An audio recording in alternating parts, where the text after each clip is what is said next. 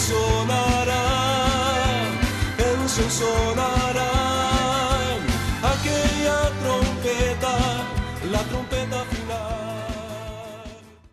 La Iglesia de Cristo de los Ministerios Llamada Final en Phoenix, Arizona, presenta su programa Llamada Final. Conscientes de que vivimos los últimos tiempos y que la humanidad necesita escuchar la verdad eterna de Dios, presentamos el siguiente programa con el pastor José Arriaga. Con ustedes, el pastor José Arriaga con el mensaje de la palabra de Dios.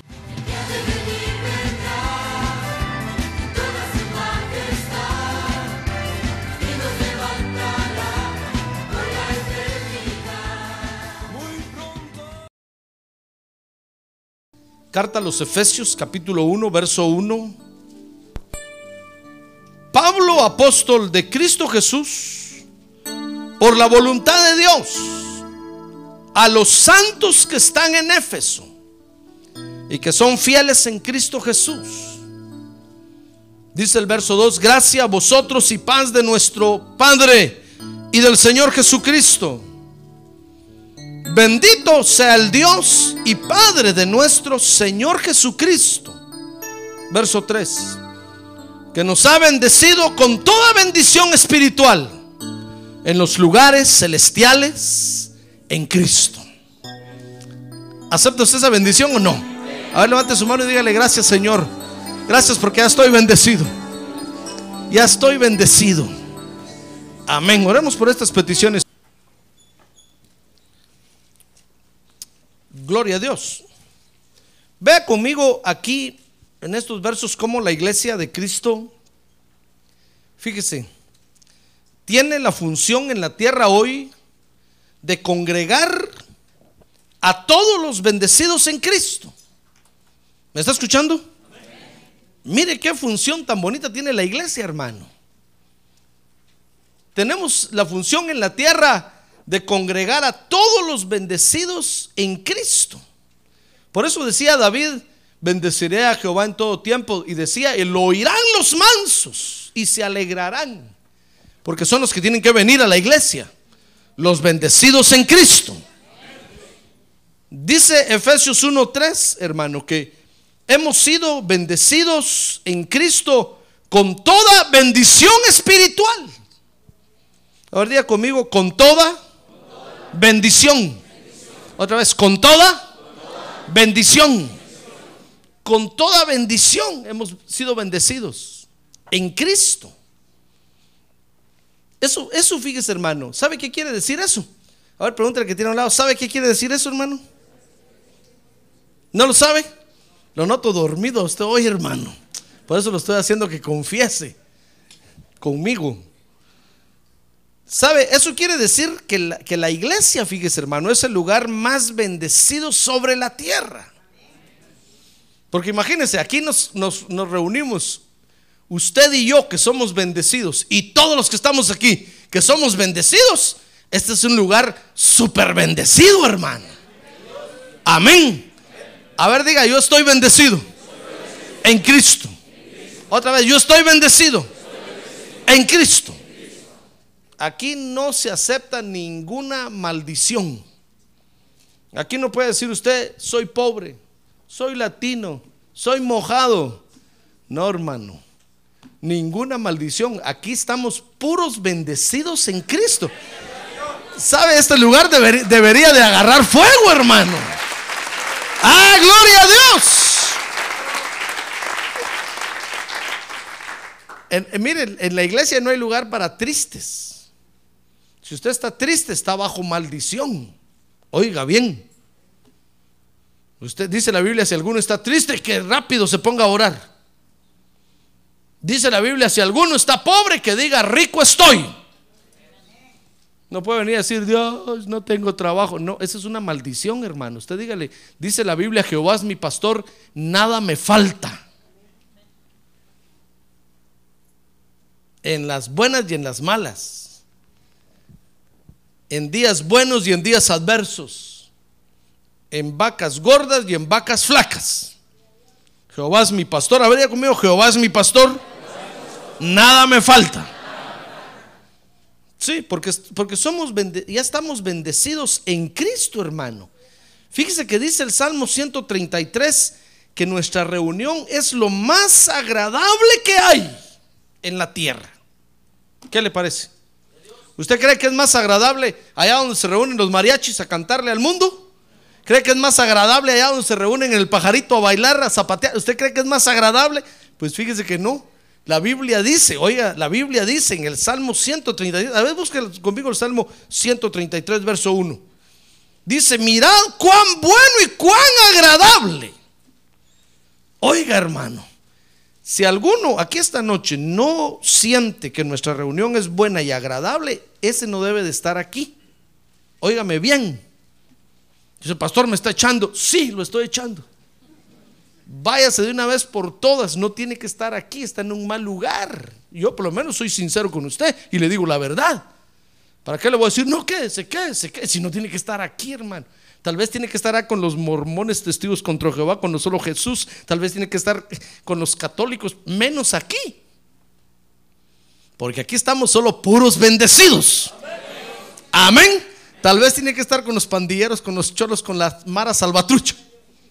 Menos aquí. Porque aquí estamos puros bendecidos. ¿Se da cuenta? ¿Soy sincero o no soy sincero? Yo soy predicador del Evangelio, hermano. Y tengo que decir la verdad. ¿Para qué le voy a estar diciendo a usted, endulzándole el oído? Ya va a llegar al cielo, ya va a llegar al cielo. Upa, upa, y va para el suelo, hermano.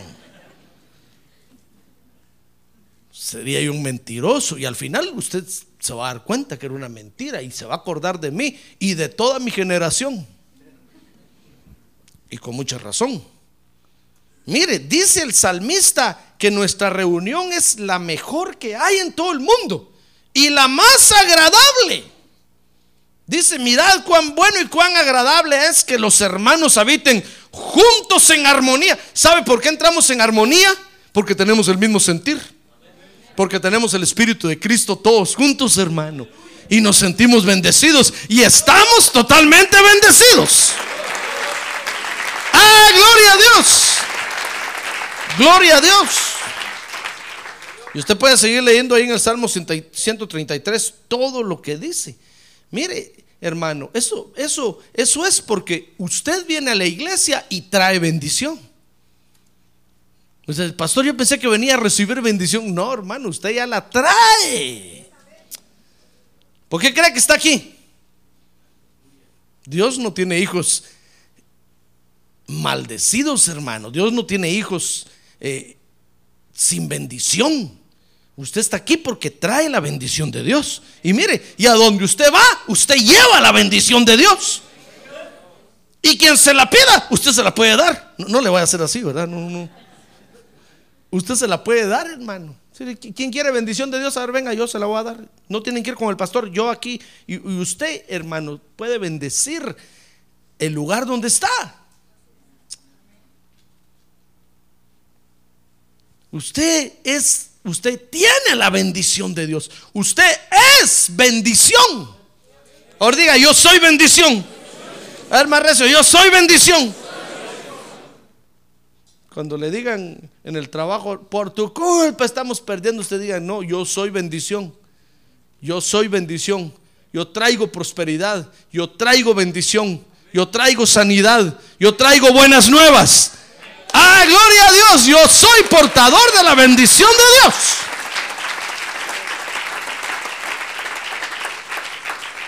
Aunque usted no lo crea. Mire, si no lo cree, más va a sufrir en la tierra, hermano. Mejor créalo. Mejor créalo. Ahorita el que tiene un lado, créalo, hermano. Porque la Biblia lo dice. Nuestra reunión es lo más agradable que hay. Porque usted y yo traemos la bendición de Dios y podemos re repartirla, hermano. Imagínense, si nosotros somos portadores de la bendición de Dios, si nos reunimos, nuestras reuniones son las más alegres que hay. Son las más alegres que hay. Por eso le decía, si alguien no se siente así, no es aquí su lugar. Tal vez ahorita viene a la fuerza, pero ya va a venir el tiempo en que va a poder irse, va a poder irse a donde quiera y ya no lo vamos a ver aquí, gracias a Dios. Pero, pero los que tienen la bendición de Cristo en ellos, hermano, nos vamos a seguir reuniendo con ellos y nuestras reuniones van a ser agradables y las mejores reuniones que hay en todo el mundo. Amén. Gloria a Dios. Fíjese que anteriormente dice la Biblia, Dios ha bendecido a su pueblo. Vea conmigo Hebreos 1.1.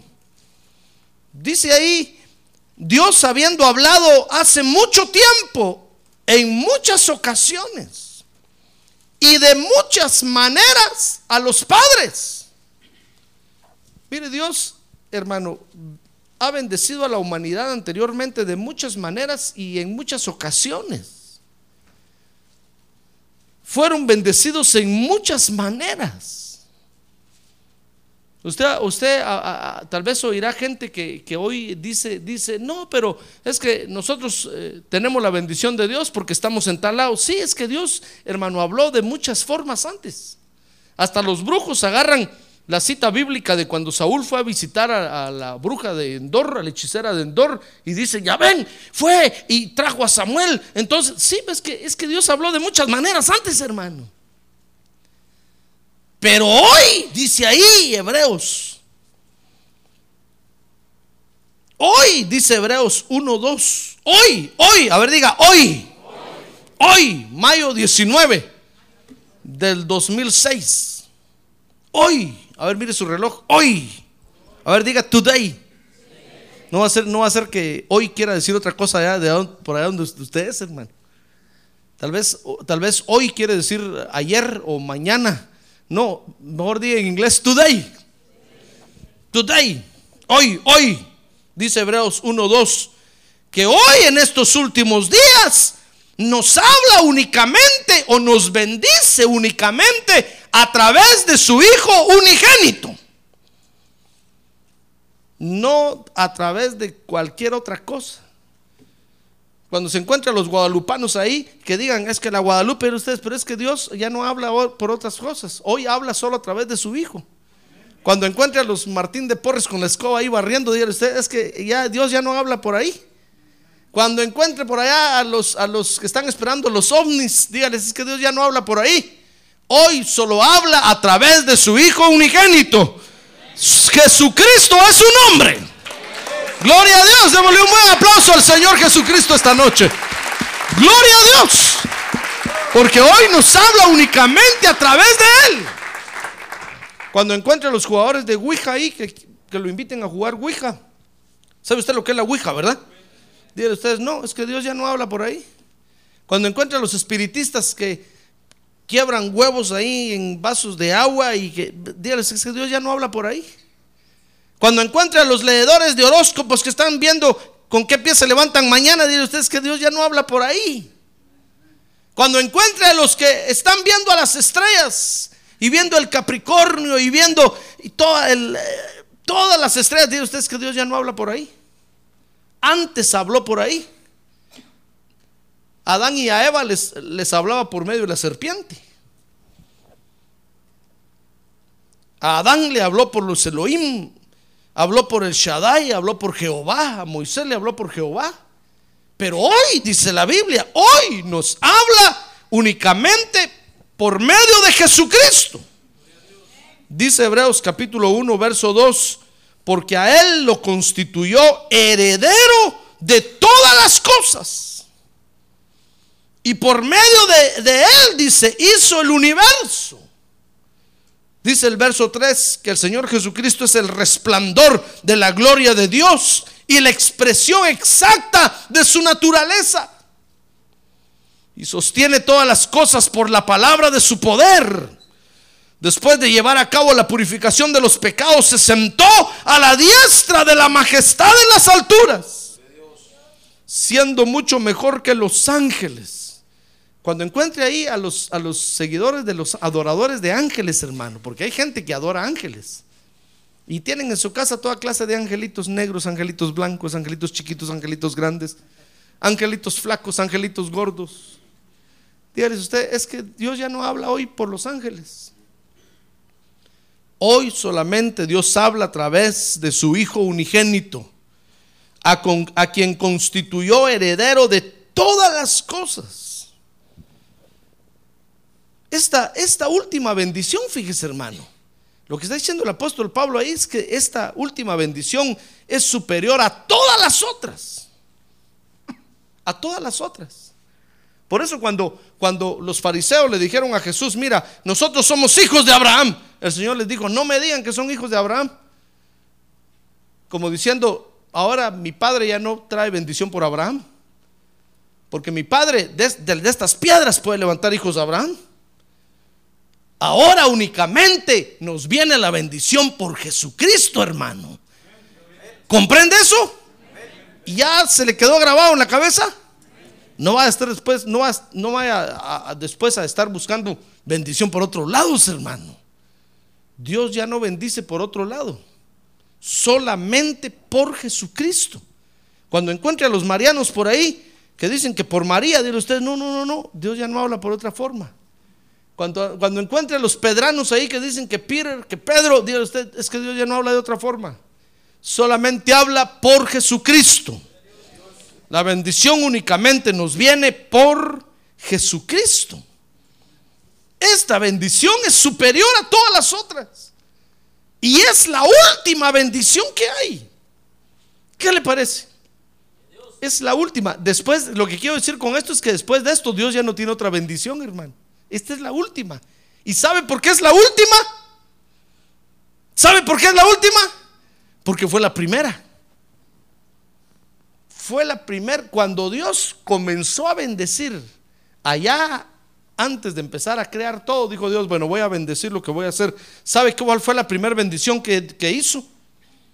La hizo a través de su Hijo unigénito. Por eso dice Efesios capítulo 1, verso, verso 2, que, fuimos bendecidos, capítulo, verso 3, capítulo 1 de Efesios, fuimos bendecidos en Jesucristo, con toda bendición espiritual. ¿Sabe dónde? ¿Sabe dónde? Ahorita que tiene un lado, despierta hermano.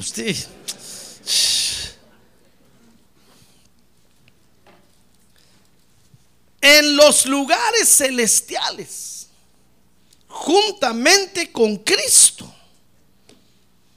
Mire, la primera bendición que el Padre hizo fue a través de Cristo. ¿Y sabe quiénes obtuvieron esa primera bendición? Por eso usted y yo somos los primogénitos, hermano. ¿Sabe a, ¿Sabe a quién bendijo Dios primero? A usted y a mí. Ahí estábamos metidos dentro de Cristo. Y el Padre dijo, muy bien, voy a, voy a bendecir en Cristo a estos que están metidos ahí en tu costado. Ellos ellos van a obtener la primera bendición. Y Brumi nos bendijo con toda bendición espiritual. Y ahora, hermano, resulta que venimos a la tierra y ahora se tiene que materializar esta bendición. Eso es lo más emocionante, porque allá en los lugares celestiales, antes de que el Padre Celestial comenzara a crear todo, nosotros fuimos bendecidos. Y ahora que llegó el final del tiempo, hermano, salimos nosotros, nacimos en la tierra y no sabíamos ni quiénes éramos. Y ahora por la palabra de Dios descubrimos que fuimos los primeros bendecidos. Y descubrimos que había otros que se querían robar nuestra bendición. ¿Se acuerda de Saúl y Jacob? ¿Se acuerda de Saúl y Jacob? Hermano, ¿Esaú acaso no Esaú le robó la bendición a Jacob? Esaú, fue, Esaú era el verdadero engañador. Desde el vientre de la madre empezó a pelear y, y, luchando nació primero y le robó la bendición a Jacob.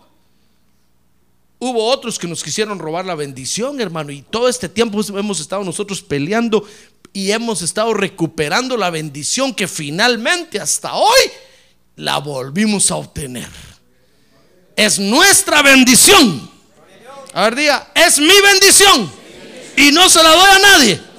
A ver, diga, es mi bendición y no se la vendo a nadie. Por eso no deje que le quiten su bendición, hermano. Porque si usted se deja quitar la bendición, estaría actuando como Esaú. pero la bendición es de nosotros. Al final del tiempo, resulta que nacimos nosotros en la tierra y veníamos con una bendición a la tierra, hermano. Por eso es que el diablo nos quiso matar, el diablo nos quiso hacer pedazos, el diablo quiso interrumpir que naciéramos en la tierra, pero logramos nacer. Porque sabía que estaban viniendo a la tierra a nacer seres que ya traían la bendición de Dios. Y mire, la bendición espiritual, hermano.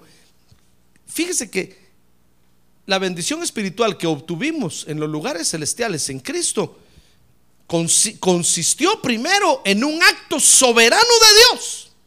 Porque dice Efesios 1:4 que en Cristo nos escogió. Dice, según nos escogió en Él antes de la fundación del mundo. Ya ve, ¿es cierto lo que estoy diciendo o no? Solo estoy diciendo lo que dice aquí, hermano. Se lo estoy diciendo en otras palabras. Antes de que el Padre empezara a crearlo todo, el Padre nos escogió. Mire en qué consistió la bendición espiritual. En un acto soberano de Dios. El Padre nos escogió.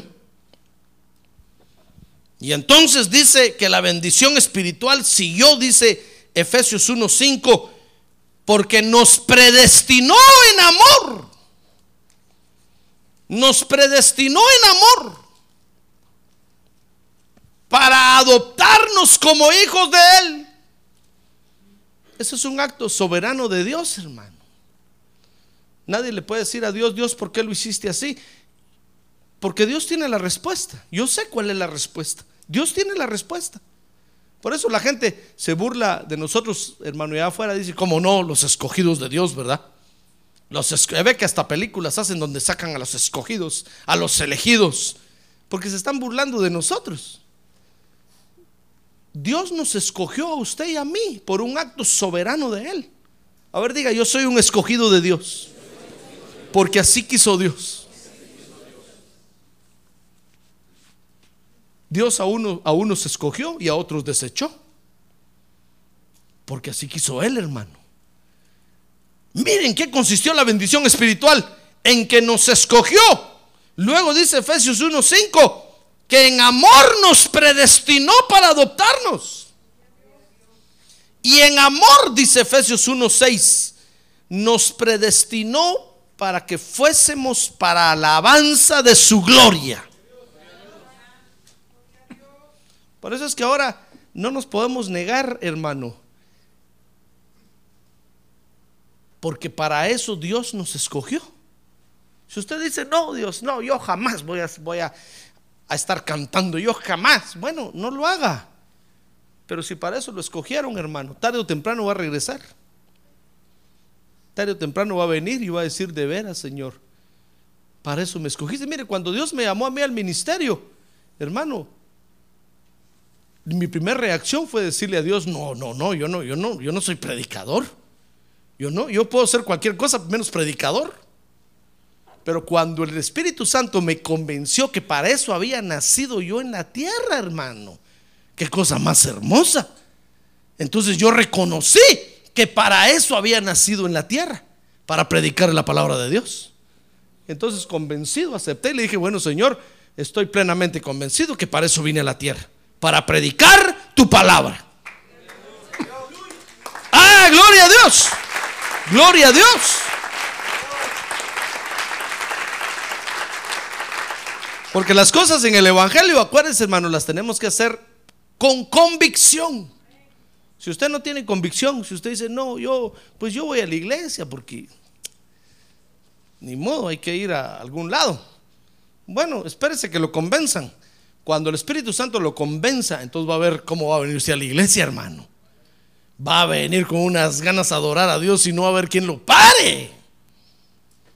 Pero cuando alguien viene empujado y diciendo, sí, no, yo sí voy a la iglesia, yo creo que soy salvo, pero no, eso que yo haya sido escogido para, para desarrollar una función de alabanza, para desarrollar una función como hijo de Dios, no, no, no, eso no lo creo yo. Bueno, espérese, ya lo van a convencer. Y va a ver que cuando lo convenzan, qué fácil va a ser venir a la iglesia, hermano. Ya no hay que empujarlo para que venga. Amén. Muy bien. Entonces, consistió la bendición espiritual en un acto soberano de Dios que fue que nos escogió y en amor nos predestinó para adoptarnos y para desarrollar una función para alabanza de su gloria.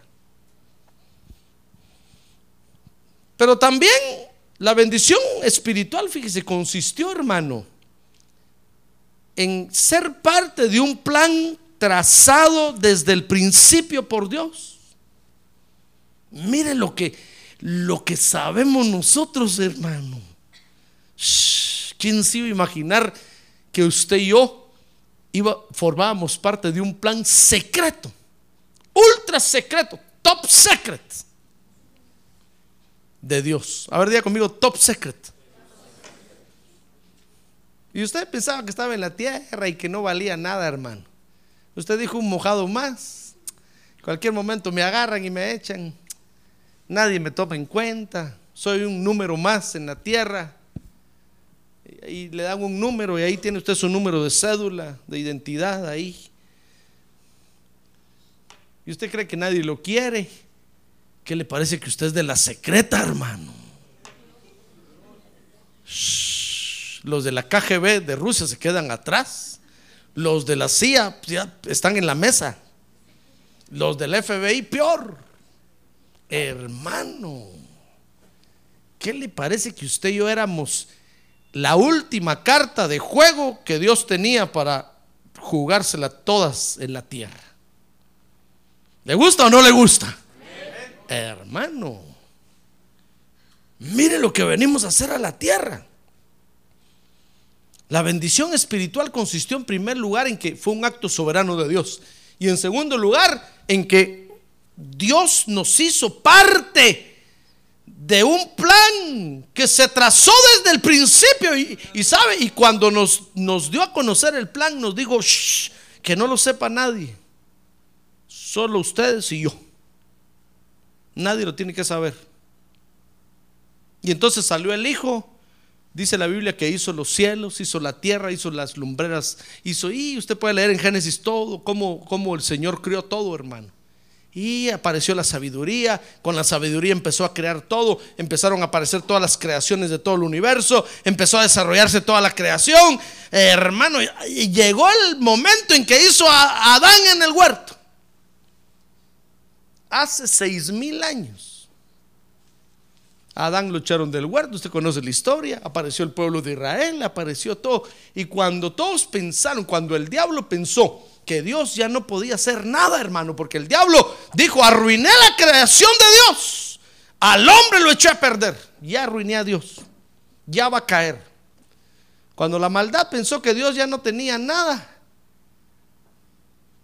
un día nació en la tierra un pelón y ahí está usted. Tal vez nació a escondidas, tal vez nació en un hospital, tal vez hasta hijo de fornicación o de adulterio, yo no sé, hermano. Tal vez hijo de un borracho con otra borracha, tal vez hijo de un marihuano, a saber de dónde. Tal vez hijo de un brujo. Pero ahí nació usted, hermano. Y el brujo dijo, este será brujito.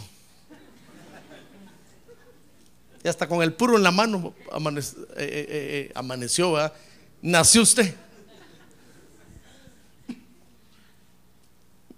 Hay quienes nacen con un velo, hay quienes nacen lleno de pelos, hay quienes nacen y dijeron, no, este será chango por peludo.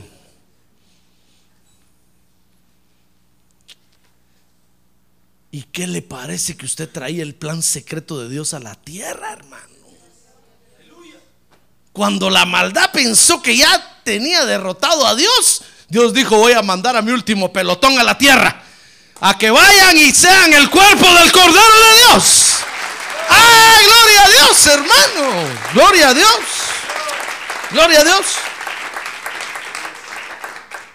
Mire, Dios está peleando contra, contra inteligencias, contra superinteligencias. Fíjese que está peleando Dios contra el arquitecto del universo.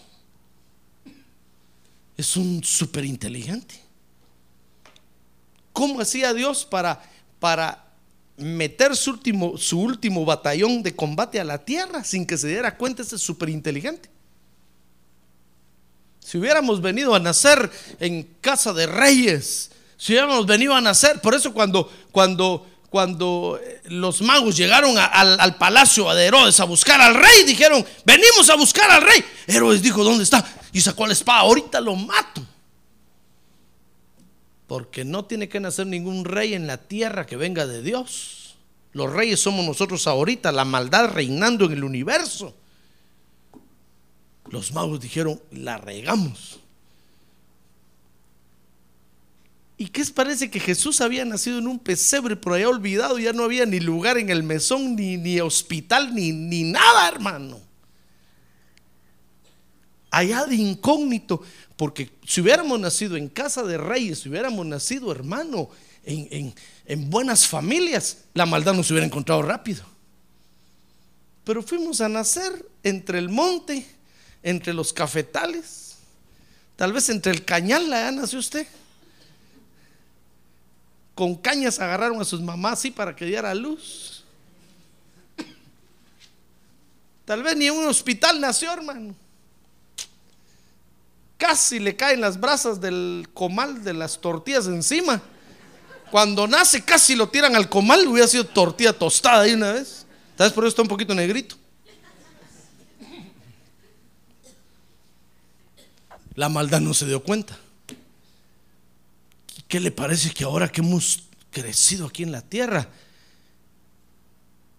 supimos del plan secreto de Dios, hermano? Y el Espíritu Santo vino un día y nos habló y nos dijo, tú formas parte del plan secreto de Dios. Tú eres parte del cuerpo de Cristo. Vente para la iglesia, eres de los bendecidos. Eres de los bendecidos en Cristo.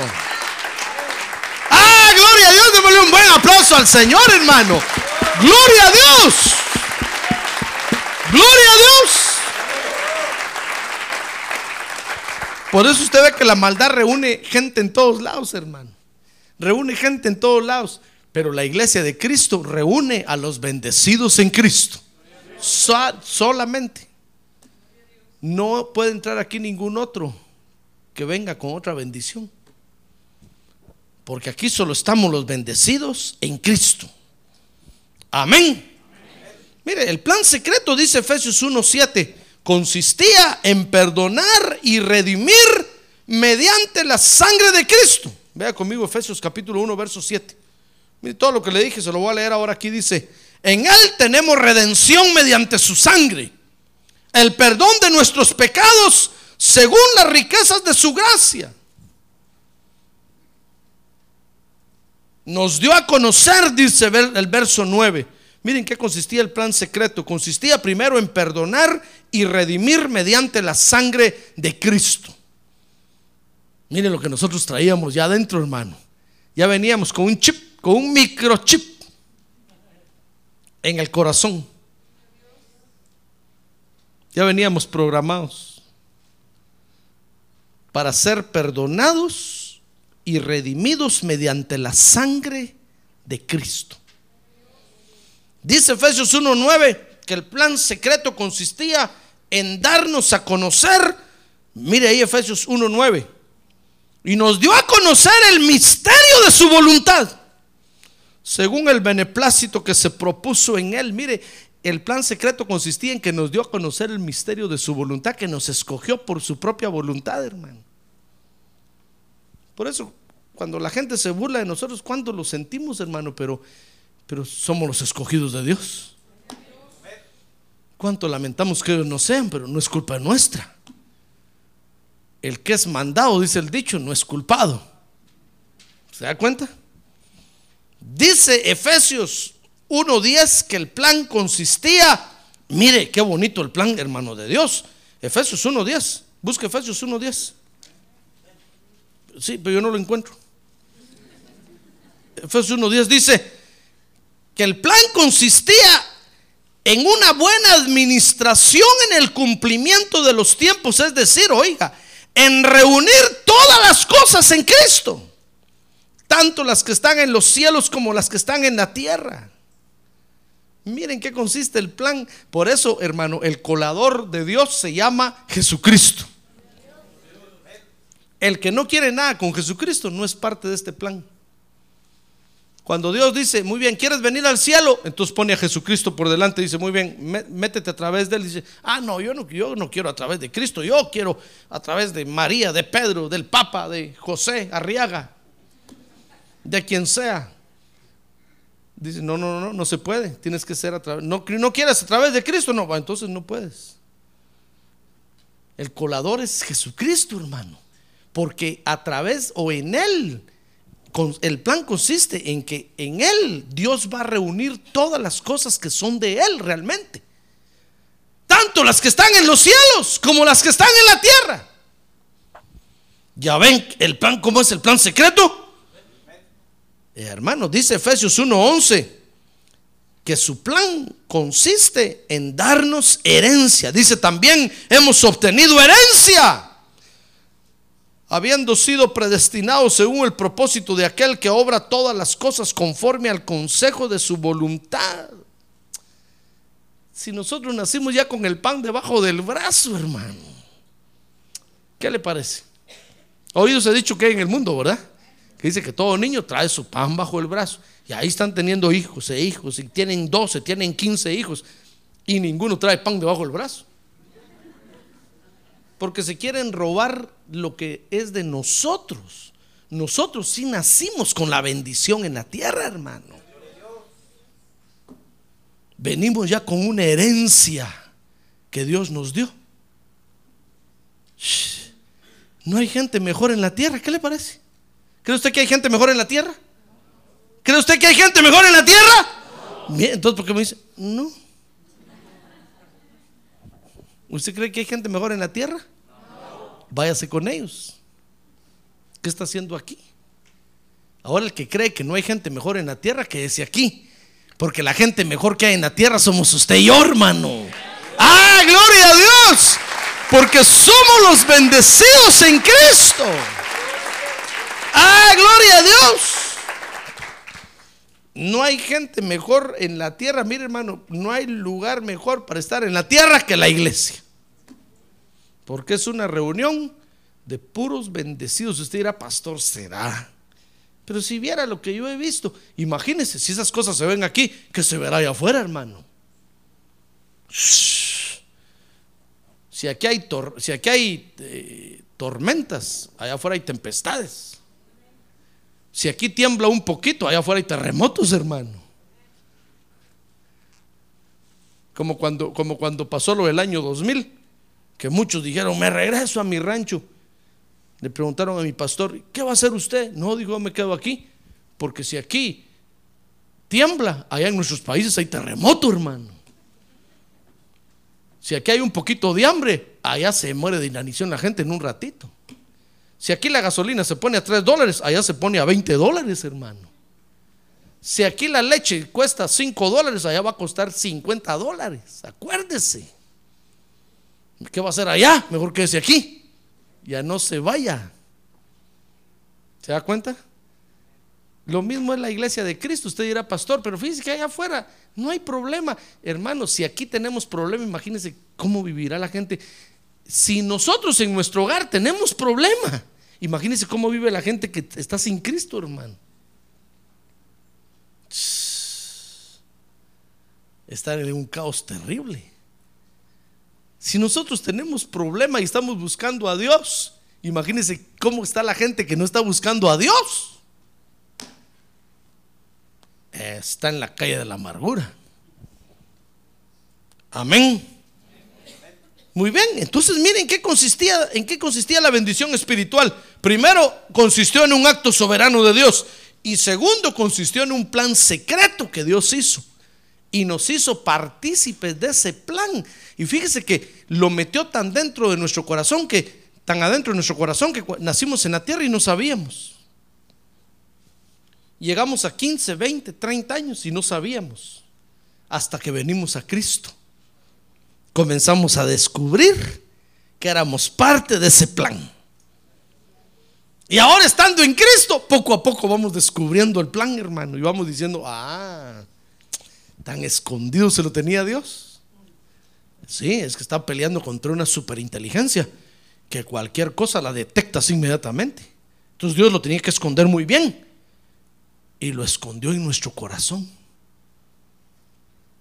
¿Qué le parece? Esa es la bendición espiritual. Ahora, esa bendición espiritual se tiene que materializar aquí en la tierra, es decir, se tiene que hacer realidad. Y es lo que le estoy diciendo. Mire, Efesios 1:13. ¿Cómo se hace realidad esa bendición aquí en la tierra? Efesios 1:13 dice, en él también vosotros, después de escuchar el mensaje de la verdad. Ah, ¿sabe? Se comienza a hacer realidad cuando, cuando escuchamos la predicación del Evangelio, hermano. Y cuando la aceptamos. Por eso es que el Señor nos manda Usted tal vez alguien dirá, bueno, pastor, si es cierto lo que usted dice, que ya venimos bendecidos, entonces ¿por qué tenemos que ir a, a, testificar allá afuera? Si los que vengan, los que ya vienen bendecidos, que se vengan para acá, ¿por qué Dios no los trae? Porque, hermano, la única forma de que se haga realidad eso en la tierra es predicarles el evangelio. Si lo aceptan, es porque eran, son de aquí. Ahora, si lo rechazan, es porque no son de aquí. ¿Comprende? Es como cuando ahí en México, hermano, agarran a los, a los que vienen de Centroamérica y Suramérica pasando por México porque vienen para Estados Unidos. Y los para la, la migración en México. Y les dice, a ver, vamos a ver si eres mexicano. Ah, porque todos dicen que son mexicanos, hermano. Todos dicen, a ver, a ver, ¿cuál, el himno nacional de México. No lo sabe. Entonces no es mexicano. Dice, agárrenlo, llévenselo de regreso. Este no, este no es de aquí, este va para Estados Unidos. ¿Comprende la prueba que les hacen? Así es esto. ¿Cómo sabe usted si alguien es de la iglesia, tiene que reunirse con nosotros o no? Predíquele la palabra de Dios, hermano. ¿La acepta? Oh, sí, entonces es de nosotros, véngase, es de la secreta, véngase para acá. Usted tiene que estar con nosotros. Por eso yo le predico la palabra de Dios aquí, hermano. ¿Y usted se goza? ¿Se alegra? ¿O oh, es de nosotros? Ahora no se alegra, le cae mal, no es de aquí. ¿Qué está haciendo aquí? Metiche. ah, porque algunos dicen, no, ya va a predicar el pastor. No, ya, ya va, ya no, ya no quiero que predique. Entonces, ¿qué está haciendo aquí? Si lo que, lo que nos identifica, miren, lo que nos hace ser parte de este asunto es que aceptamos la palabra de Dios, hermano. Y la recibimos con gozo y la creemos con alegría. Ah, gloria a Dios. Pero al que no le gusta, es porque no es de aquí. Por eso el apóstol Pablo dice en Efesios, Efesios 1:13.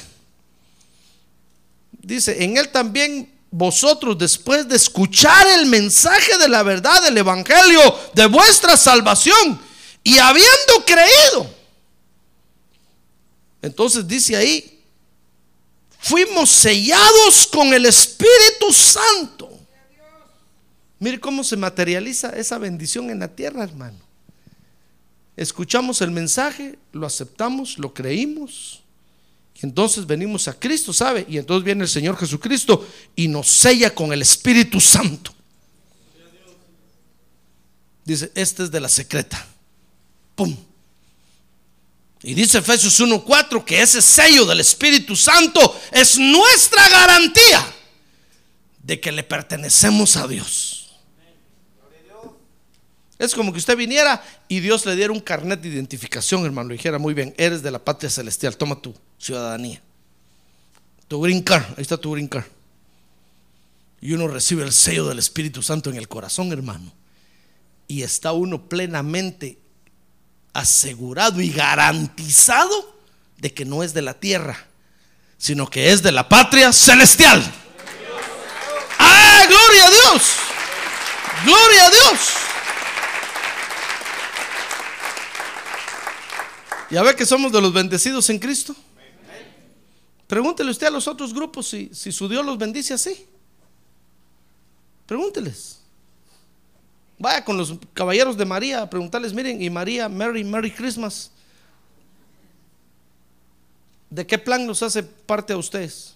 ¿Qué está formando en ustedes? ¿Qué está haciendo en ustedes? Van a decir, nada. No saben nada, hermano. Pero usted dígale, ¿saben el Señor Jesucristo? Miren el plan en el que nos metió. Y desde antes de la fundación del mundo. No fue egoísta, sino nos, nos dio a conocer el plan. Y venimos a la tierra ya conociendo el plan. Por eso ahora entramos al Evangelio. Y en el Evangelio nos reunimos como iglesia de Cristo. Todos los bendecidos en Cristo. Gloria a Dios, gloria a Dios.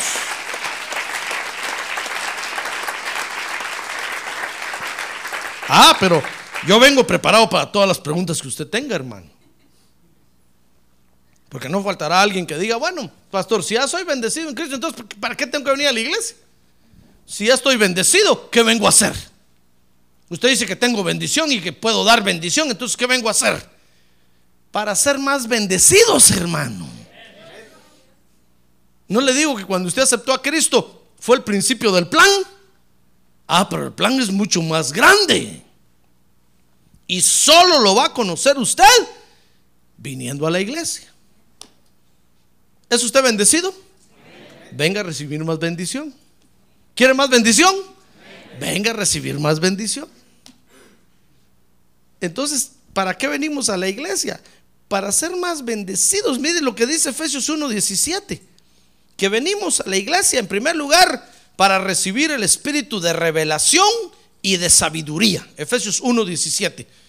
Pidiendo que el Dios de nuestro Señor Jesucristo, el Padre de gloria, os dé espíritu de sabiduría y de revelación en un mejor conocimiento de Él. Yo sé que usted conoce a Dios, yo sé que usted tuvo un encuentro personal con Jesucristo, yo sé que usted lo conoce, pero hay más todavía que hay que conocer, hermano. Y para eso tenemos que venir para que el Señor aquí nos dé espíritu de sabiduría y de revelación. Eso no se lo va a dar Dios en su casa. Aunque usted se encierre allá bajo siete puertas y con siete candados, con siete candelas y siete veladoras. No, no se lo va a dar Dios ahí. Se lo va a dar cuando usted venga a la iglesia y levante las manos y adore a Dios. Entonces viene el Espíritu de Dios y lo ministra con espíritu de revelación y de sabiduría.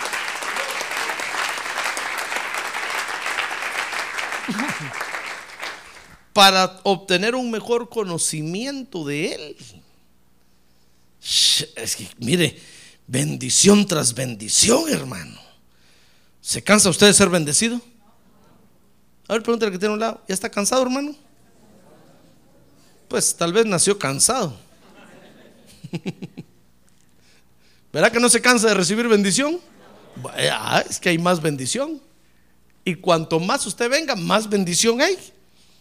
Entonces venimos para recibir la bendición del Espíritu de revelación y sabiduría. Dice Efesios 1:18. Que venimos para que nuestro corazón sea iluminado. Se lo voy a leer aquí, Efesios 1:18. Mi corazón es que los ojos de vuestro mi oración, perdón, es que los ojos de vuestro corazón sean iluminados para que sepáis cuál es la esperanza de su llamamiento, cuáles son las riquezas de la, de la gloria de su herencia en los santos. Y dice el verso 19, ¿y cuál es la extraordinaria grandeza de su poder? Para con nosotros los que creemos conforme a la, a la eficacia de la fuerza de su poder. Mire, tenemos que venir para que nuestros ojos sean iluminados, hermano. ¿Sabe? En otras palabras, tenemos que venir para no, para no andar haciendo tonteras, hermano. Eso es en otras palabras. Por eso cuando los discípulos le dijeron, Señor, aumentanos la fe. Al Señor les dijo, ¿cómo no, chun? ¿Para qué quieren que les aumente la fe? Estoy parafraseando. ¿Para qué quieren? Para que le digan a este monte, muévete para allá, y aquella montaña, van a empezar a mover los montes para todos lados, sin razón. Si tuvieran la fe como un granito de mostaza, les dijo, le dirían a este monte, muévete para allá, hazte para acá. No, no, les dijo, cuando necesiten fe, pídanla, y yo se las voy a dar, con un propósito. Pero si no necesitan, no pidan, porque van a empezar a hacer tonteras. ¿Se recuerdan los hijos del trueno? Que cuando Jesús iba pasando por Samaria y no lo dejaron entrar, los samaritanos, hermano, le dijeron, mira Señor, esos samaritanos que ingratos, después que tú les predicaste y se salvaron, ahora no te quieren dar, no te quieren dejar entrar. Eh, eh, le dijeron Juan y Jacobo, Señor, ¿quieres que pidamos fuego del cielo para que caiga y los chamusque a todos? ¿Se recuerda de eso, verdad? El Señor se asustó, hermano, le dijo, no, no, no, no, espérense, ustedes no saben ni de qué espíritu son. Imagínense si les aumento la fe un poquito, empiezan a hacer tonteras. Dígame usted qué haría si Dios le diera ahorita fe como un grano de mostaza, hermano. ¿Qué haría? Tal vez usted diría, Señor, que el pastor se quede mudo ahorita. Yo, "Mm, mm, mm". ¿Y por qué? Porque ya tiene sueño.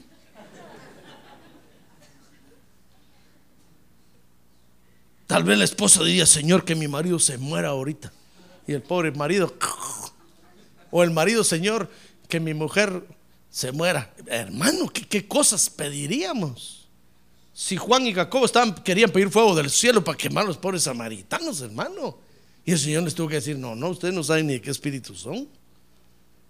Imagínense si les aumento la fe así nada más. Cuando usted necesite que Dios le aumente la fe porque hay un propósito de Dios, entonces Dios le va a aumentar la fe. Pero si no hay ningún propósito de Dios, aunque usted le diga, Dios, aumentame la fe, Dios le va a decir, no, no, ese no es cosa mía, esa es cosa tuya. Mira cómo solventas el problema. ¿Comprende? Tenemos que venir a la iglesia para ser más bendecidos.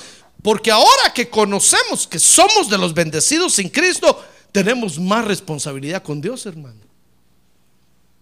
Entonces tenemos que tener, recibir espíritu de revelación, espíritu de sabiduría. ¿Sabe usted lo que es la sabiduría? La sabiduría es poner en práctica el conocimiento que tenemos, hermano. Tenemos que saber cómo caminar en el Evangelio. Tenemos que decirle, Señor, dame sabiduría, por favor, para caminar. No quiero tropezar, no quiero meter las cuatro. No quiero que por mi culpa se vitupere el Evangelio. No quiero que por mi culpa te sigan golpeando a ti los romanos. Y te vuelvan a crucificar. No, no, no, no, no. Dame sabiduría para hablar, para mirar. A ver, dígale, Señor, dame sabiduría para mirar. A ver, póngase sus manos en sus ojos para mirar. A ver, en su boca para hablar. En sus oídos para oír. A ver, sus manos así, hágalas así como mano de mono. A ver, diga, para tocar.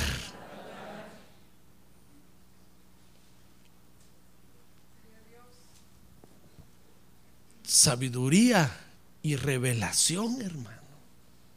Porque no tenemos que andar tocando cualquier cosa. Ahora usted lleva la bendición. Lo que usted toca se bendice. Entonces no tiene que tocar cualquier cosa. Un día, oiga, este testimonio fue real, hermano. Un día le llevaron al pastor, una pareja de la iglesia le llevó un niño. Habían tenido un niño y nació deforme. Y lo llevaron con el pastor porque querían que el pastor lo bendijera. Y le dijeron, pastor, nosotros sabemos que si usted lo bendice, nuestro hijo se va a sanar.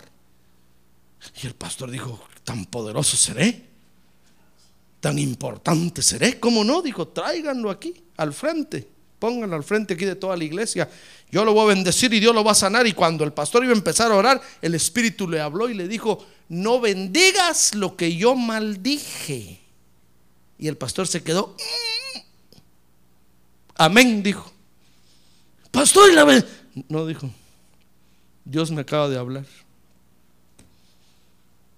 y me está diciendo que no bendiga lo que él maldijo. Yo no sé qué, cómo tuvieron ustedes ese hijo, no sé en qué se metieron a saber qué hicieron, pero yo no bendigo lo que Dios maldijo. Váyanse. Porque tenemos que tener sabiduría hasta para las cosas que vamos a tocar, hermano. No diga, ah, no, yo soy bendición, todo lo bendigo, lo bendigo, lo bendigo, lo bendigo, lo bendigo, lo bendigo, lo bendigo, lo bendigo. No, hermano, usted tiene que tener cuidado porque ahora usted es bendición. Fíjese que hasta saber para dónde ir a trabajar, usted tiene que tener cuidado. Porque usted es bendición. ¿Se da cuenta? venimos a la iglesia a recibir espíritu de revelación y sabiduría, iluminación a nuestro corazón, hermano. Pero ¿sabe dónde comienza todo eso? Cuando aceptamos que estamos bendecidos. ¿Usted acepta que ya está bendecido? Amén. Bueno, entonces siga recibiendo bendición, hermano. La bendición no se ha acabado. Lo más importante es que esa bendición ahora se materialice sobre la tierra. Y dice Efesios 1:20. Oye, mire hermano, y, mire lo que venimos a recibir aquí. qué tremendo está esto, hermano. No me dan ganas de terminar.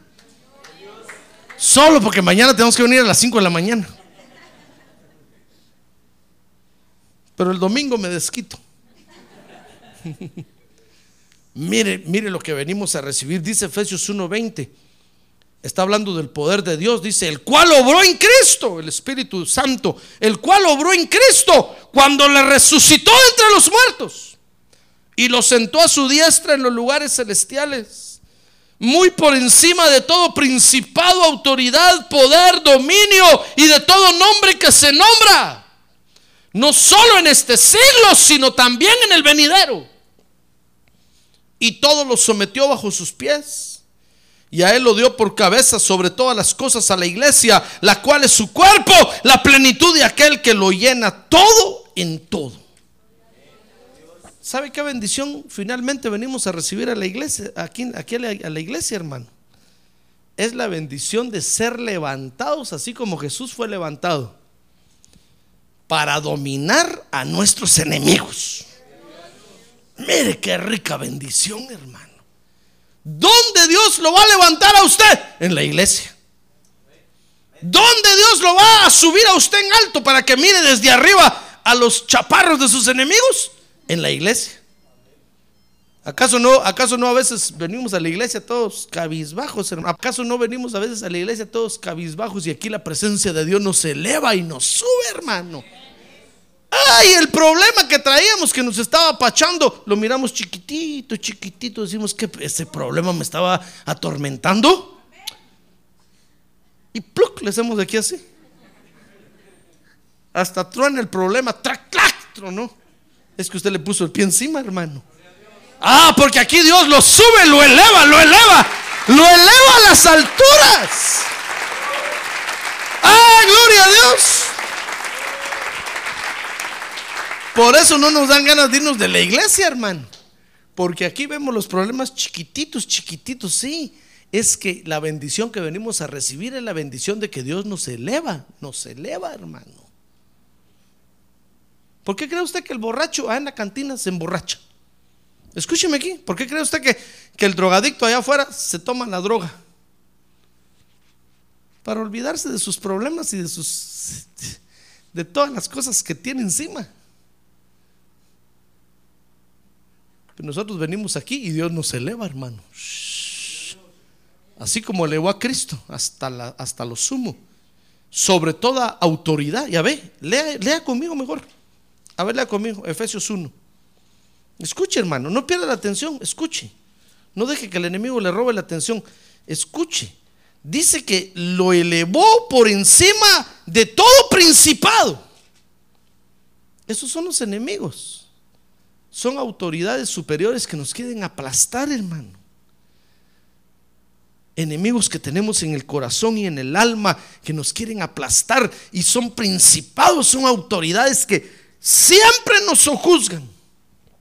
Pero cuando venimos a la iglesia, venimos para ser más bendecidos. Y la bendición consiste en que Dios nos eleva sobre todo principado, sobre toda autoridad, sobre todo poder y sobre todo dominio. Y sobre todo nombre que se nombra no solo en este siglo,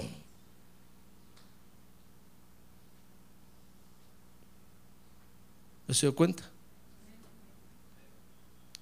¿Qué dominios se nombran en este siglo? ¿Cuántas enfermedades hay, hermano?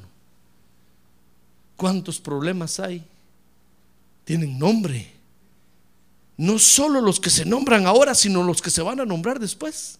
Mire, ya venimos, aquí obtenemos la bendición para dominar los problemas que vienen por delante ya. Mire, usted no sabe qué, qué va a pasar el día de mañana.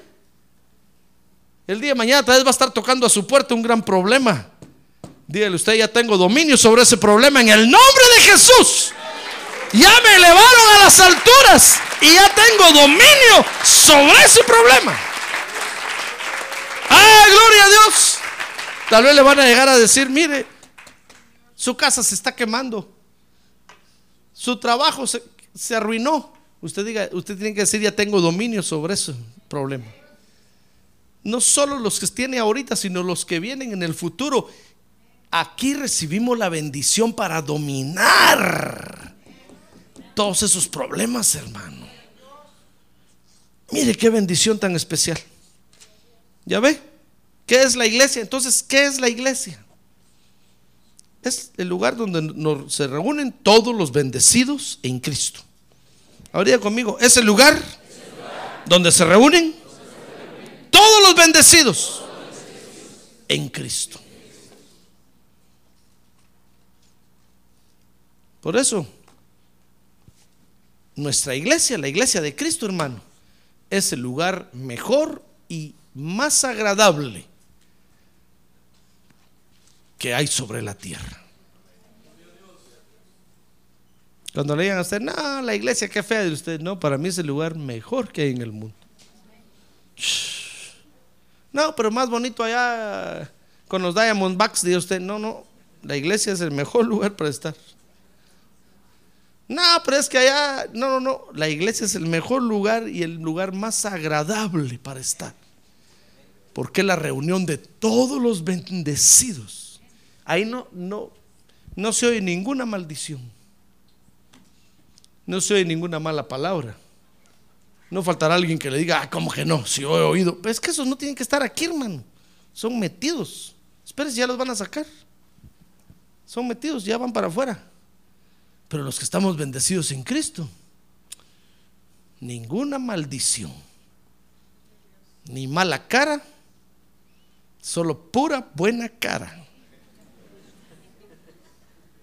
Debe decir, ah, no, pero es que yo conozco, sí, pero es que esos no tienen que estar ahí. No son de los bendecidos, porque si fueran de los bendecidos, no dirían ninguna maldición. Pero ¿por qué dicen maldiciones? Porque no son de los bendecidos. Han sabido y han oído y se han metido de colados, pero ya los van a sacar. Pero usted y yo que somos de los bendecidos, este es el lugar mejor y más agradable para estar. Amén. Cierre sus ojos. Cierre sus ojos, hermano. Cierre sus ojos. Cierre sus ojos. Eso es la iglesia. Esa es la función de la iglesia hoy sobre la tierra. Muchos creen que la iglesia solo tiene que ir por todo el mundo y predicar el evangelio, hermano. Por eso es que algunos nos dicen a nosotros, ¿qué están haciendo ahí en cuatro paredes? Salgan de ahí. Pues que no han entendido lo que es la iglesia, hermano. La iglesia tiene muchas funciones. Y una de las funciones es reunir a todos los bendecidos en Cristo para ministrarles más bendición. ¿Se da cuenta? Entonces cuando usted le pregunten, ¿y qué es la iglesia? Dice usted, es, es el lugar donde se reúnen todos los bendecidos en Cristo. Todos los que hemos sido bendecidos desde antes de venir a la tierra. Qué hermosa historia la de esta gente. No hay mejor gente sobre la tierra que estos de los que les le hablé. ¿Usted es uno de ellos? A ver, póngase de pie y levante sus manos y dígale gracias, Señor. Gracias porque ya estoy bendecido. Gracias porque esa bendición, a ver, dígale gracias porque esa bendición me permite ahora recibir más bendición que ya está preparada para mí. Yo la recibo esta noche. Padre, gracias te damos por la bendición que nos das. Gracias por la bendición que nos diste desde antes. Y gracias por la bendición que tienes preparada para nosotros, Señor. Gracias, la recibimos. La recibimos con alegría, la recibimos con gozo. Y gracias porque has preparado este lugar, la iglesia de Cristo, para reunirnos, para que seamos más bendecidos. Gracias, Señor. Ahora dígale gracias, Señor. Ahora digámosle gracias, gracias, Señor. Gracias, Señor. Te damos.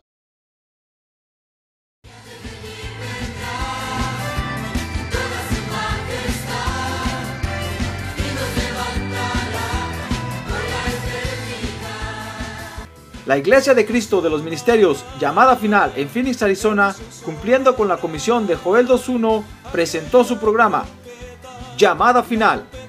Esperamos que nos vuelva a sintonizar la próxima semana a la misma hora por esta emisora. Los invitamos a nuestras reuniones en el 6023 Norte 71 Drive, esquina con Bethany Home Road. Para mayor información puede llamarnos al 623-934-1259 o visitarnos en la internet al www.llamadafinalphoenix.com.